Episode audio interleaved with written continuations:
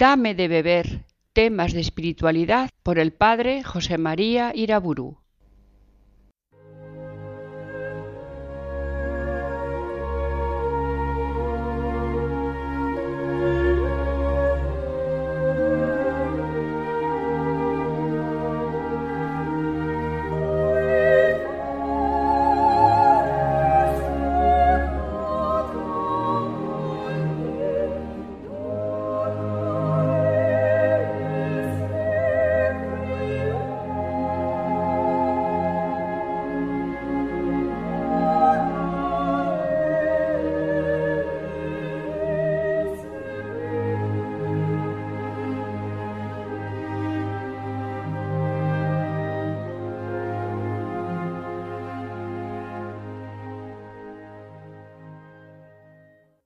En el nombre del Padre, del Hijo y del Espíritu Santo.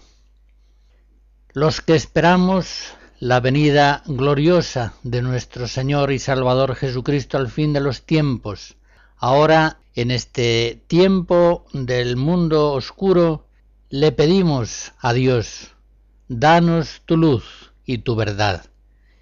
Ilumínanos con tu palabra vivificante. En la última conferencia hablé de la virtud de la fe.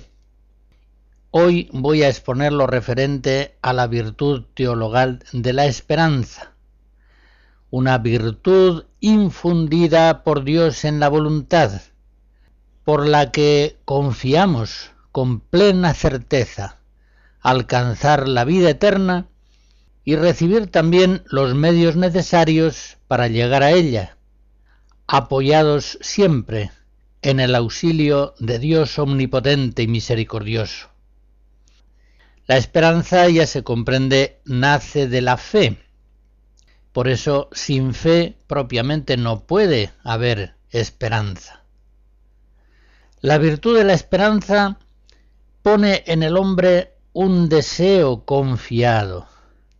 Es un deseo incesante, fuerte, persistente, estimulado por la misma caridad. Pero no se trata de un deseo amargo, temeroso de verse frustrado. No es un deseo desesperado.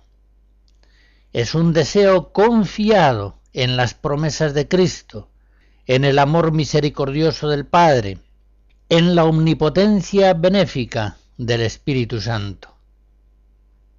La esperanza cristiana es pues una virtud teologal, una virtud sobrenatural, que no puede confundirse con una virtud natural de esperanza, por firme que ésta sea. Hay personas que, por su carácter, tienen una esperanza serena, inalterable, basada muchas veces en una constitución psicosomática saludable y en una circunstancia económica, familiar favorable. La esperanza cristiana teologal es otra, es diferente en primer lugar por su objeto. La virtud teologal de la esperanza tiene por objeto la plena unión con Dios, aspirar a la bienaventuranza eterna, al cielo, a la vida celestial. La esperanza cristiana tiene por objeto la santidad, la transfiguración en Jesucristo. Es diferente también la virtud de la esperanza sobrenatural por sus motivos. Espera la esperanza cristiana fiada en Cristo, en sus promesas, en la bondad de Dios misericordioso. Es también la virtud teologal de la esperanza distinta por sus medios, los medios por los cuales la esperanza teologal persevera en su deseo confiado, los medios por los cuales va creciendo, son la oración, los sacramentos, la vida de la gracia, de las virtudes. No es posible, pues, confundir la virtud teologal de la esperanza con una optimista esperanza natural. La virtud de la esperanza nos libra de la fascinación de las criaturas visibles y levanta nuestro corazón a los bienes invisibles que no son transitorios, sino eternos. Recuerdo aquí aquellas palabras bellísimas del apóstol San Pablo cuando en la segunda Corintios capítulo 4 nos dice por la momentánea y ligera tribulación del tiempo presente, se nos prepara un peso eterno de gloria incalculable. Y nosotros no ponemos los ojos en las cosas visibles, sino en las invisibles, pues las visibles son temporales, pero las invisibles eternas. Recuerdo también aquello de Filipenses 3, nosotros somos ciudadanos del cielo, de donde esperamos al Salvador y Señor Jesucristo, que reformará el cuerpo de nuestra miseria conforme a su cuerpo glorioso, en virtud del poder que le ha sido dado para someter así todas las cosas. En estas palabras de San Pablo se nos hace una descripción preciosa de lo que es la actitud cristiana de la esperanza. Recordemos también del apóstol aquello que escribe al comienzo de Colosenses 3. Si fuisteis resucitados con Cristo, buscad las cosas de arriba, donde está Cristo sentado a la derecha de Dios. Pensad en las cosas de arriba, no en las de la tierra. Vosotros estáis muertos y vuestra vida está escondida con Cristo en Dios. Cuando se manifieste Cristo, vuestra vida, entonces también os manifestaréis gloriosos con Él.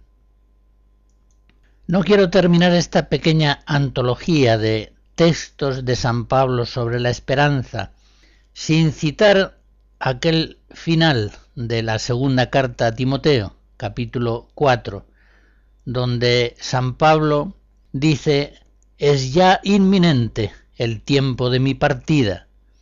He combatido el buen combate, he terminado mi carrera, he guardado la fe. Ya ahora me está preparada la corona de la justicia, que me otorgará aquel día el Señor justo juez y no sólo a mí, sino a todos los que aman su venida. Ahí estamos todos los cristianos, hombres de la esperanza, que vivimos con los ojos puestos en Cristo sentado a la derecha del Padre, esperando su venida gloriosa, con una esperanza ciertísima que da a nuestra vida serenidad, confianza, alegría.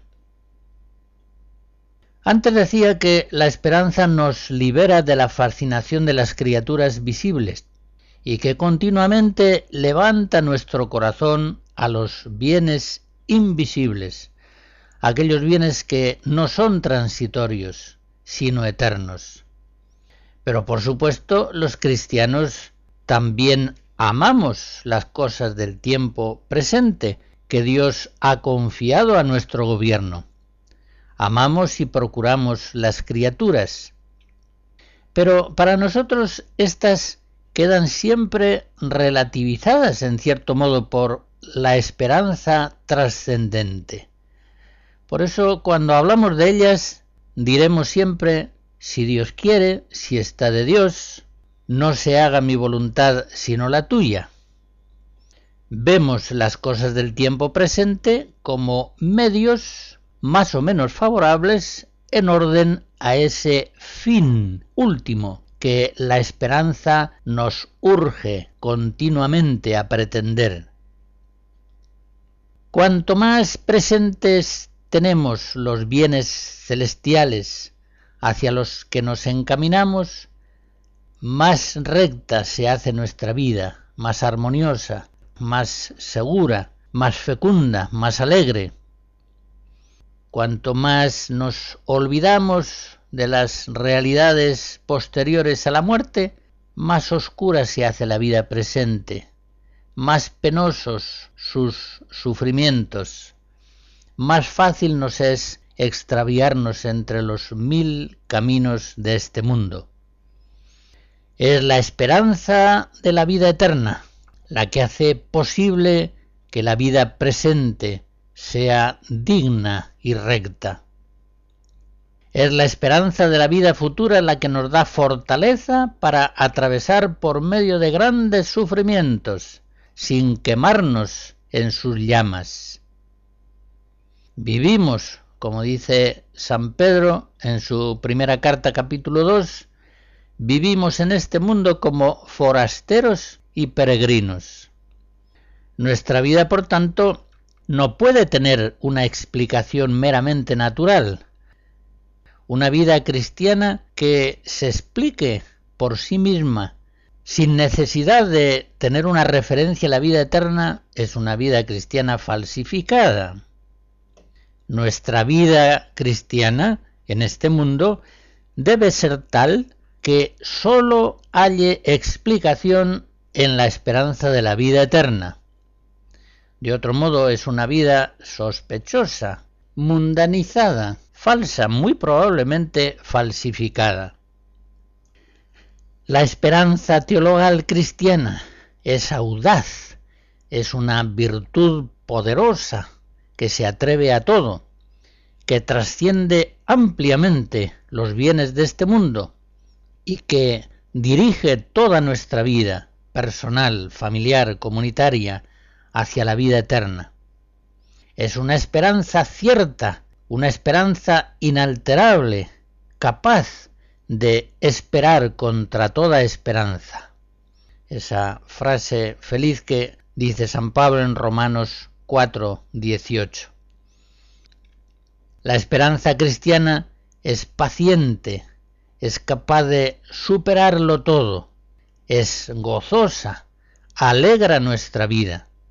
En Romanos 8, 18 habla San Pablo y en varios lugares más de la alegría de la esperanza cristiana. También San Pablo habla de los hombres mundanos como de hombres que carecen de esperanza.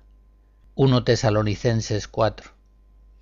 Hombres que están desconectados de Cristo, ajenos a la sociedad de Israel, extraños a la alianza de la promesa, hombres sin esperanza y sin Dios en el mundo. Éfesos 2. Esa expresión de San Pablo es fuerte, es, conmovedora.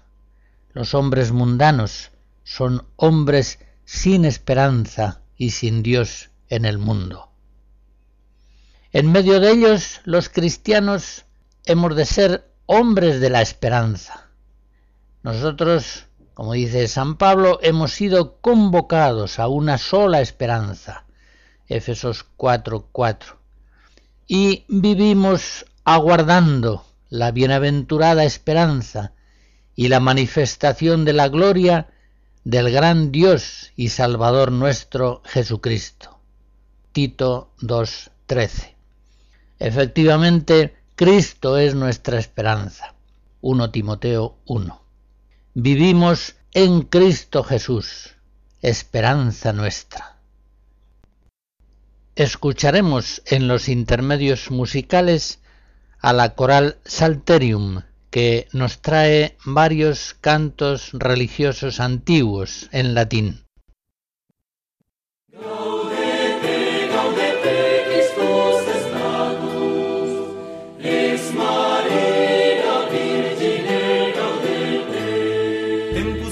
Grazie o quod optabamus, carmina letizie devote reddamus. Gaudete, gaudete, Christus es natus, es Maria Virgine gaudete. Deus homo factus es natura mirante, mundus renovatus es a Christo regnante. Gaudete, gaudete,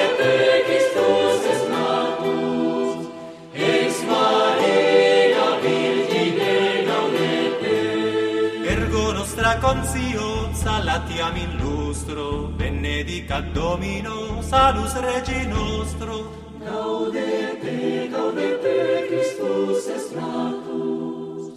Es Maria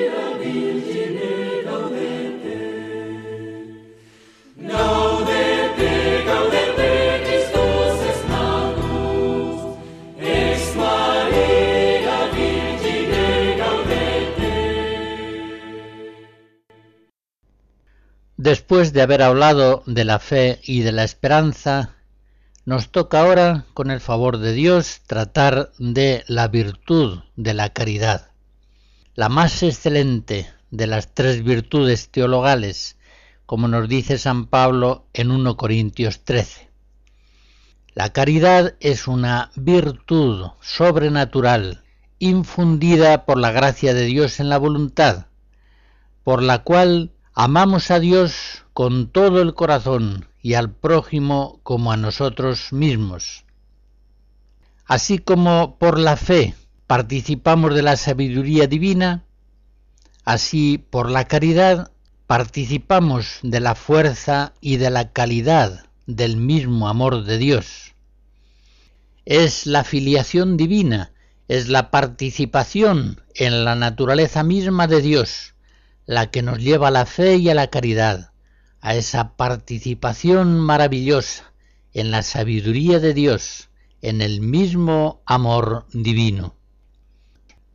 San Pablo nos dice en Romanos 5:5 que la caridad de Dios se ha derramado en nuestros corazones por la fuerza del Espíritu Santo que nos ha sido dado.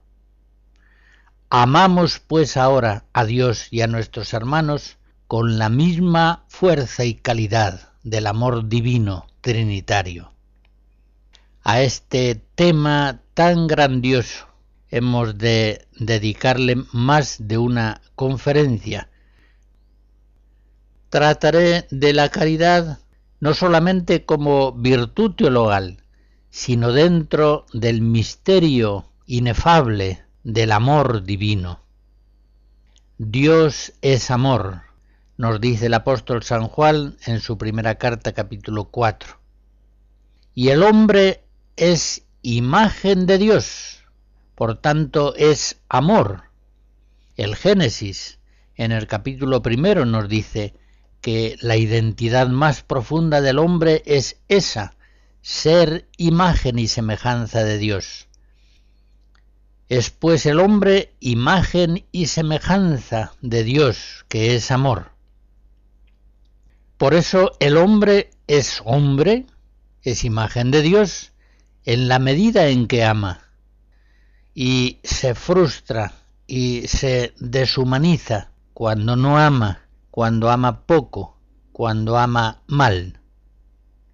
En este sentido, vemos que la ley de la gracia viene a confirmar la de la naturaleza, cuando da al cristiano como vocación suprema amar a Dios y amar al prójimo. Esa es la ley de la gracia, pero esa es también, desde el principio, la ley de la naturaleza. El hombre, imagen de Dios, imagen de Dios que es amor. El amor es, pues, el misterio más profundo de la vida, la clave íntima, esencial de toda persona humana. El lenguaje del amor en el Nuevo Testamento como en el Antiguo es muy variado y elegido. Los griegos disponían de varios verbos para designar el amor, pero el Nuevo Testamento viene a dar prevalencia al término agape, que en latín se traduce por caritas, diligere. Esta será la expresión que tanto en el Nuevo Testamento como en la tradición sea preferida para designar ese amor divino difundido en el corazón de los discípulos de Cristo, el Espíritu Santo, que les potencia en la caridad para amar a Dios y al prójimo con el mismo amor de Dios. Ese es el amor más alto y noble, el más profundo, un amor que radica fundamentalmente en la voluntad y que a veces puede faltar en el sentimiento. Cuando hablamos del amor, podemos distinguir en él diversas modalidades. Por una parte está el amor sensible, en el que nuestra sensibilidad se complace en el bien sensiblemente captado. Pero está también el amor espiritual, en el que la voluntad se adhiere al bien captado por el entendimiento. Y a su vez, este amor espiritual puede ser un amor interesado, lo que solemos llamar amor de concupiscencia, si el que ama busca principalmente su propio interés, o puede ser un amor benevolente, amor de benevolencia, cuando el amante busca sobre todo en su amor el bien del amado. Todas estas modalidades del amor, el amor sensible, el amor espiritual, amor de concupiscencia, amor de benevolencia, todas son buenas, todas pueden ser buenas. Y todas pueden darse juntamente, como en el caso, por ejemplo, del amor conyugal, pueden y deben darse juntas. En todo caso, el amor benevolente es el amor más noble y duradero, más noble y duradero que el amor interesado. Y el amor espiritual es más profundo y estable que el amor sensible. Atención especial merece el amor que llamamos de amistad. Va a aclararnos mucho en lo referente a la vida espiritual cristiana, que es un amor de amistad gratuita entre Dios y el hombre. Por el amor de amistad, dos personas conscientemente se unen en un amor benevolente, con cierta comunicación de bienes mutua. Es este el amor más unitivo, el amor de amistad, pues, como dice Santo Tomás, cuando alguien ama a alguien con amor amistoso, quiere para él el bien como lo quiere para sí mismo, es decir, le capta al otro como si fuera un otro yo. Prima secunde de la Suma Teológica 28.1. Efectivamente, en la amistad se unen dos personas. No hay amor de amistad si solamente una es la persona que ama. No hay amor de amistad si solamente hay una persona. No puede haber amistad, por ejemplo, entre una persona y un perro. La amistad es un amor de benevolencia, aunque también puede implicar las otras clases del amor. No es, por otra parte, un amor secreto, es un amor consciente y mutuamente declarado. Por último, el amor de amistad es un amor que lleva consigo cierta comunicación mutua. La más importante de estas comunicaciones es la comunicación personal, la conversación, el trato íntimo, amistoso, pero también implica el amor de amistad, la comunicación de ayuda, de consejo, colaboración, la prestación de bienes. Las causas y efectos del amor, sobre todo del amor de amistad, son bien conocidos, pero conviene que los recordemos. El amor nace de la bondad, de la semejanza y del trato amistoso. En primer lugar, nace de la bondad, es la bondad del amante y la bondad del amado lo que impulsa el movimiento del amor. Las cualidades de inteligencia, nobleza, hermosura del amado enamoran al amante, que se enamora conociéndolas. No se ama lo que no se conoce. No puede amarse mucho lo que se conoce poco. El amor, en cuanto a sus efectos, por otra parte, produce la unidad. El amor une a los que se aman. Más aún, el mismo amor es tal unión.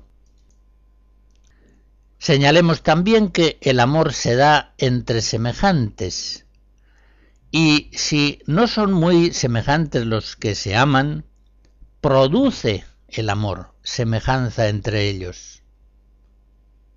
Y estos efectos fundamentales, unión y semejanza, crecen con el intercambio personal y con la mutua relación amistosa. Otro aspecto que conviene recordar. La unidad producida por el amor es una unión afectiva, en cuanto que los que se aman tienden a querer u odiar las mismas cosas.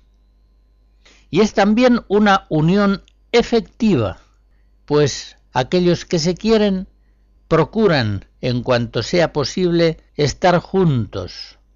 De los que se aman mucho, en amor de amistad, se suele decir que son inseparables. Esta unión, por supuesto, no siempre podrá ser física, pero siempre será una unión espiritual. El amado, esté ausente o presente, siempre está en el corazón del amante. Podemos recordar a modo de ejemplo aquella expresión del apóstol Pablo en la carta a los filipenses, en el capítulo primero, donde les dice, os llevo en el corazón. Efectivamente, el amado está siempre en el corazón del amante, como el amante está en el amado, y hacen suyas mutuamente las cosas del otro. Por eso se dice del amor que es un amor íntimo. Entremos pues a estudiar la caridad, que es amor sobrenatural de amistad entre Dios y el hombre, amor por el que Dios se une a los hombres y une a estos entre sí. Y haremos nuestro estudio siguiendo el orden que nos dio Jesús, el mismo que propone en forma más explícita el apóstol San Juan en la primera carta capítulo 4. En primer lugar, contemplaremos que Dios es amor. En segundo lugar, que Dios nos amó primero. En tercer lugar, que nosotros hemos de amar a Dios. Y en cuarto lugar, que nosotros hemos de amar a nuestros hermanos. Tempus ades floridum flores, vernales in omnibus Hot kot frigus lesera preparam calores, cernimus soc fieri per multos labores.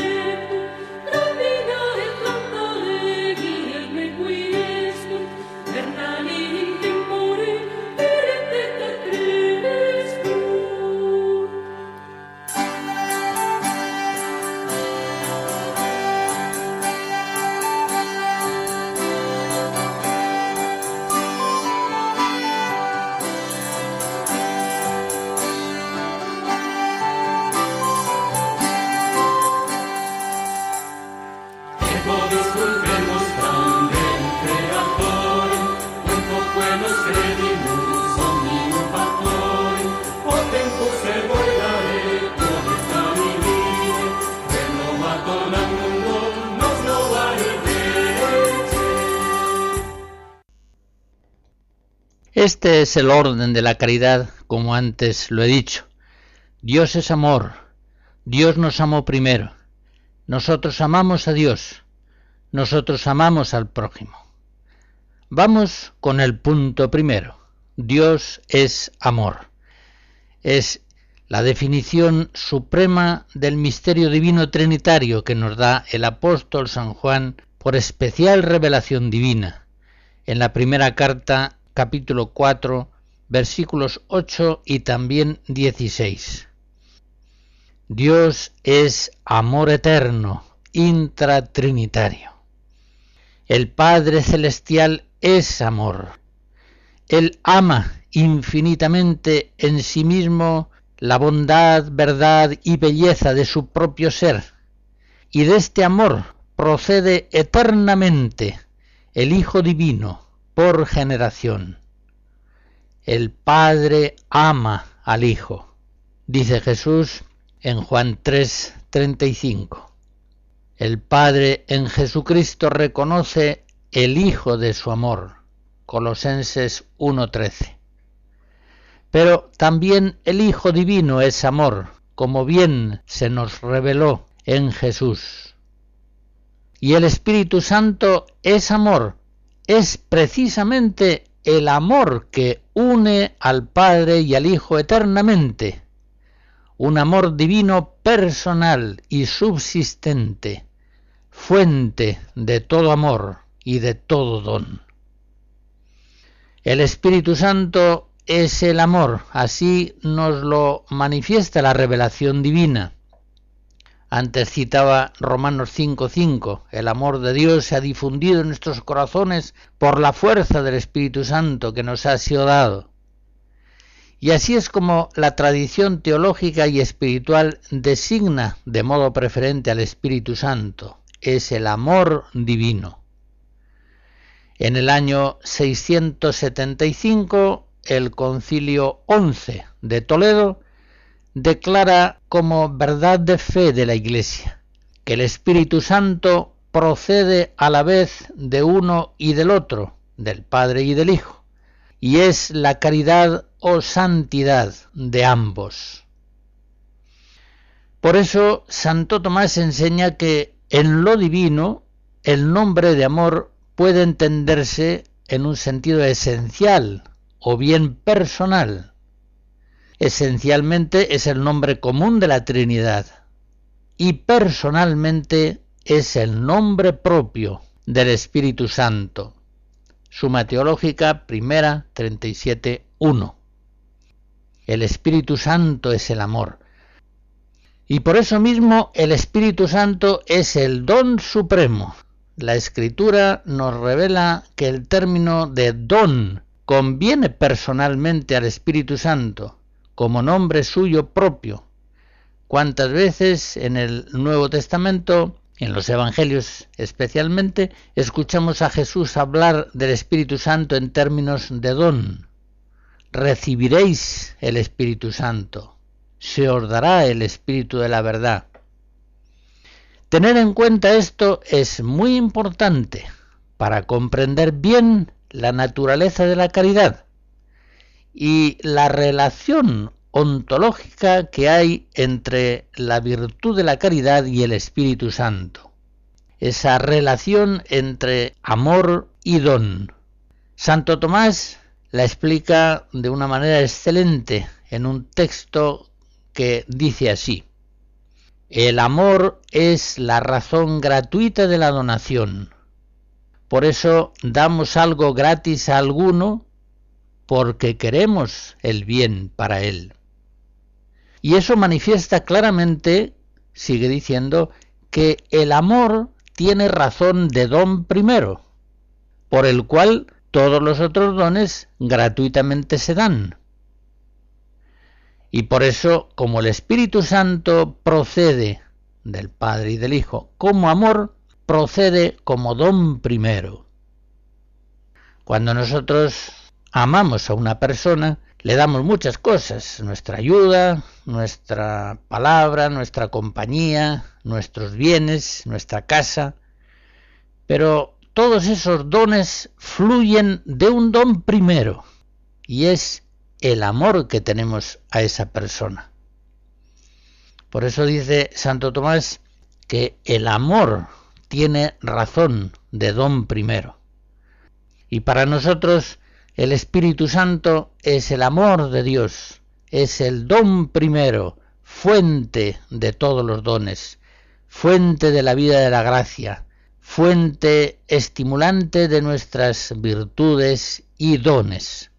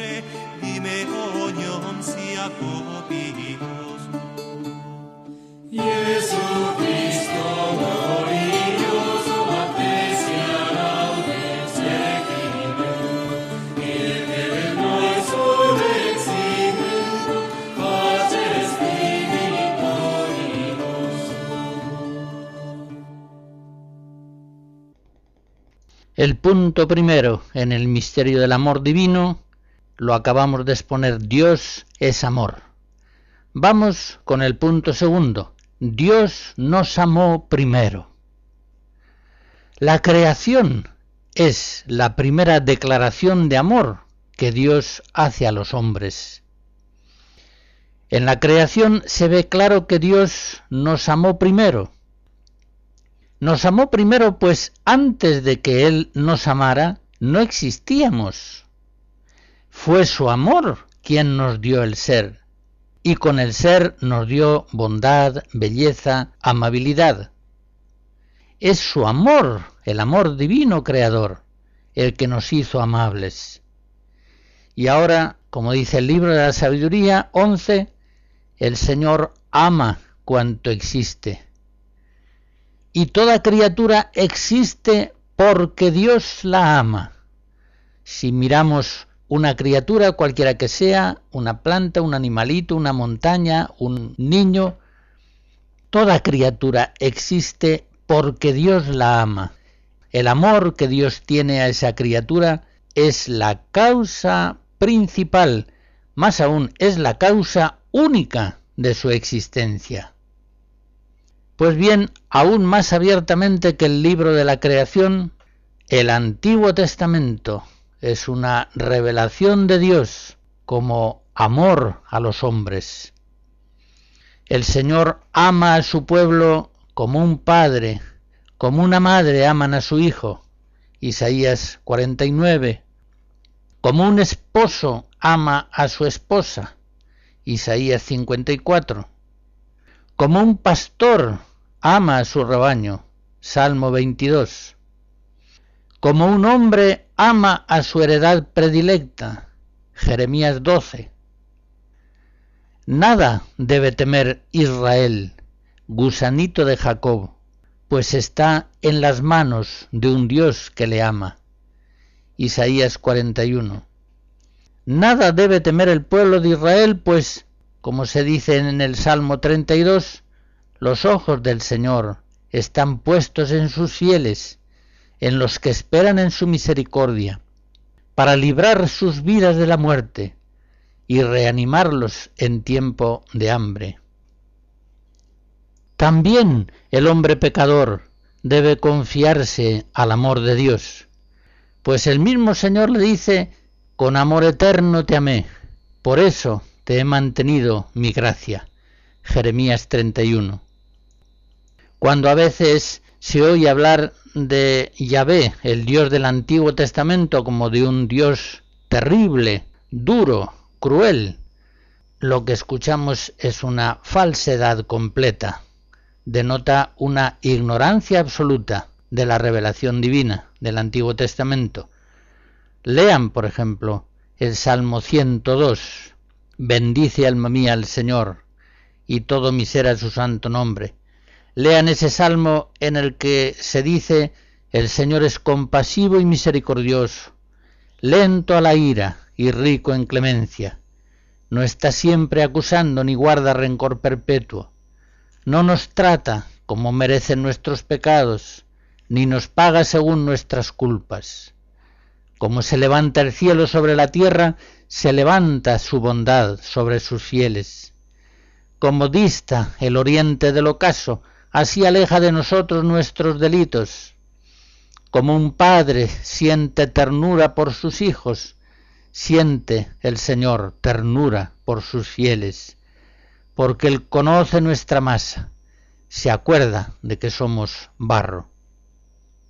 En tantos otros lugares bíblicos se muestra claramente que el amor divino, revelado por primera vez en el libro de la creación, se manifiesta mucho más abiertamente en el libro del Antiguo Testamento. Pero hemos de llegar a la nueva alianza, para que en Cristo llegue a plenitud la epifanía del amor de Dios hacia los hombres. Como dice San Pablo en Tito 3, en él, en Cristo, se hizo visible el amor de Dios a los hombres. Es decir, en Cristo se realizó la epifanía del amor de Dios hacia los hombres. Y leemos en Juan 3, tanto amó Dios al mundo que le dio su Hijo unigénito. Nos lo dio en la encarnación y aún más nos lo dio en la cruz. Efectivamente, en esto se manifestó la caridad de Dios hacia nosotros, dice San Juan, en que envió Dios a su Hijo unigénito para que nosotros vivamos por Él. En eso está la caridad, no en que nosotros hayamos amado a Dios, sino en que Él nos amó y envió a su Hijo como víctima expiatoria por nuestros pecados. Primera Juan 4, 9 y 10. Este es, como dice San Pablo, el gran amor con que nos amó Dios. Éfesos 2. O como dice el mismo apóstol en Romanos 5, Dios probó su amor hacia nosotros en que siendo pecadores murió Cristo por nosotros. Dios demostró, acreditó, manifestó su amor hacia nosotros, en que siendo nosotros pecadores, enemigos suyos, Cristo murió por nosotros. Por todo ello, hemos de decir, y así lo dice el apóstol Juan, que los cristianos somos los que hemos conocido y creído la caridad que Dios nos tiene. Esta es una de las definiciones más perfectas que encontramos del cristiano en el Nuevo Testamento. Somos aquellos que por revelación divina, por obra del Espíritu Santo, por la predicación de Jesucristo, hemos conocido y creído la caridad que Dios nos tiene.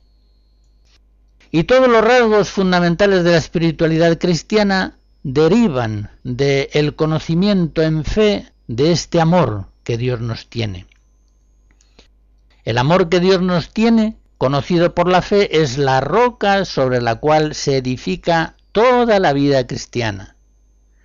Sobre ese amor, concretamente, se edifica nuestra obediencia filial. Los cristianos nos atrevemos a obedecer a Dios, incluso cuando ello nos duele o nos da mucho miedo o no lo entendemos, porque estamos convencidos del gran amor que nos tiene. Obedecemos a Dios porque vemos sus mandatos como dones gratuitos de su amor. Así lo dice San Juan en su primera carta, capítulo 5. Esta es la caridad de Dios, que guardemos sus preceptos, que no son pesados. Un segundo ejemplo de vida espiritual cristiana fundamentada en esa conciencia del amor que Dios nos tiene, la audacia espiritual. Los cristianos nos atrevemos a intentar ser perfectos como nuestro Padre Celestial es perfecto. Nos atrevemos a aspirar a la santidad porque estamos convencidos de que Dios nos ama y que por eso mismo nos quiere santificar, nos quiere hacer perfectamente semejantes a Él. Como dice San Pablo en Romanos 8, si Dios está por nosotros, ¿quién está contra nosotros? Y del mismo modo, porque estamos ciertos del amor que Dios nos tiene, por eso podemos vivir la confianza y la alegría propia de los hijos de Dios. Si el miedo y la tristeza parecen ser los sentimientos originarios del hombre viejo, del hombre carnal, hemos de decir que la confianza y la alegría son el temple vital ordinario del hombre nuevo creado en Cristo. La necesidad de amar y de ser amados es algo ontológico en el hombre, porque el hombre es amor, y el hombre es amor porque es imagen de Dios que es amor. Sabemos experimentalmente, incluso científicamente, que los niños criados sin calor y amor de madre tienen un menor crecimiento espiritual y físico. Sabemos que los ancianitos privados de amor mueren antes, tienen una vida más corta. Pues bien, en el mundo hay miedo y hay tristeza, porque no hay conocimiento del amor que Dios nos tiene. En cambio, en el reino hay confianza y alegría, porque nosotros somos los que hemos conocido y creído la caridad que Dios nos tiene. Por eso da mucha pena cuando algunos cristianos dudan del amor que Dios les tiene. Creen quizá que Dios ama a la humanidad en general, pero no saben que ellos son personalmente conocidos y amados por Dios. Estos habrían de decir aquello de San Pablo, Gálatas 2.20, vivo en la fe del Hijo de Dios que me amó y se entregó por mí. Me amó a mí, no solamente amó a la humanidad y a mí también porque estoy dentro de ella, sino que tuvo Dios en Cristo un amor personal hacia mí. Por otra parte, esas dudas acerca del amor que Dios nos tiene proceden en ocasiones del sufrimiento. El sufrimiento personal, el sufrimiento ajeno, suele ocasionar a veces ese inmenso error. Efectivamente, las penas, las injusticias, humillaciones, frustraciones son para muchos como unos nubarrones negros que ocultan en el cielo de la vida el sol del amor divino. Y por otra parte, el pecado también ocasiona esta misma ignorancia del amor que Dios nos tiene. Muchos pueden decirse, siendo yo tan malo, siendo tan pecador, es imposible que Dios me ame. Viene a ser un poco como el error de San Pedro cuando le dice a Jesús, Señor, apártate de mí, que soy hombre pecador. Lucas 5. Quien así piensa y así se expresa, olvida que Cristo precisamente vino a llamar a los pecadores Marcos 2, y que siendo nosotros pecadores, murió Cristo por nosotros, Romanos 5. En fin, algunos cristianos menosprecian el amor que Dios les tiene. Creen quizá más o menos en ese amor, pero no les importa apenas nada, no les da ni frío ni calor que Dios les ame ellos apreciarían el amor de tales o cuales personas, o se alegrarían si su salud mejorase, o si aumentara su sueldo. Pero que Dios les ame, eso es cosa que les tiene sin cuidado. Ahora bien, como un amor lo apreciamos según el valor que damos a la persona que nos ama, esa actitud manifiesta un horrible menosprecio, un horrible desprecio hacia Dios. Dios nos ama y esa es la causa de nuestra alegría, de nuestra esperanza, de nuestra obediencia a los mandatos divinos, de nuestra audacia espiritual para pretender confiadamente la perfecta santidad.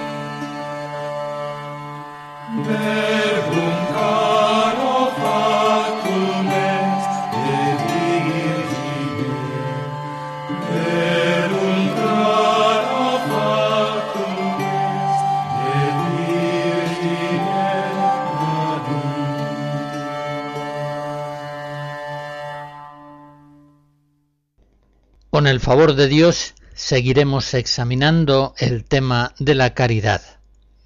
La bendición de Dios Todopoderoso, Padre, Hijo y Espíritu Santo, descienda sobre ustedes y les guarde siempre. Amén.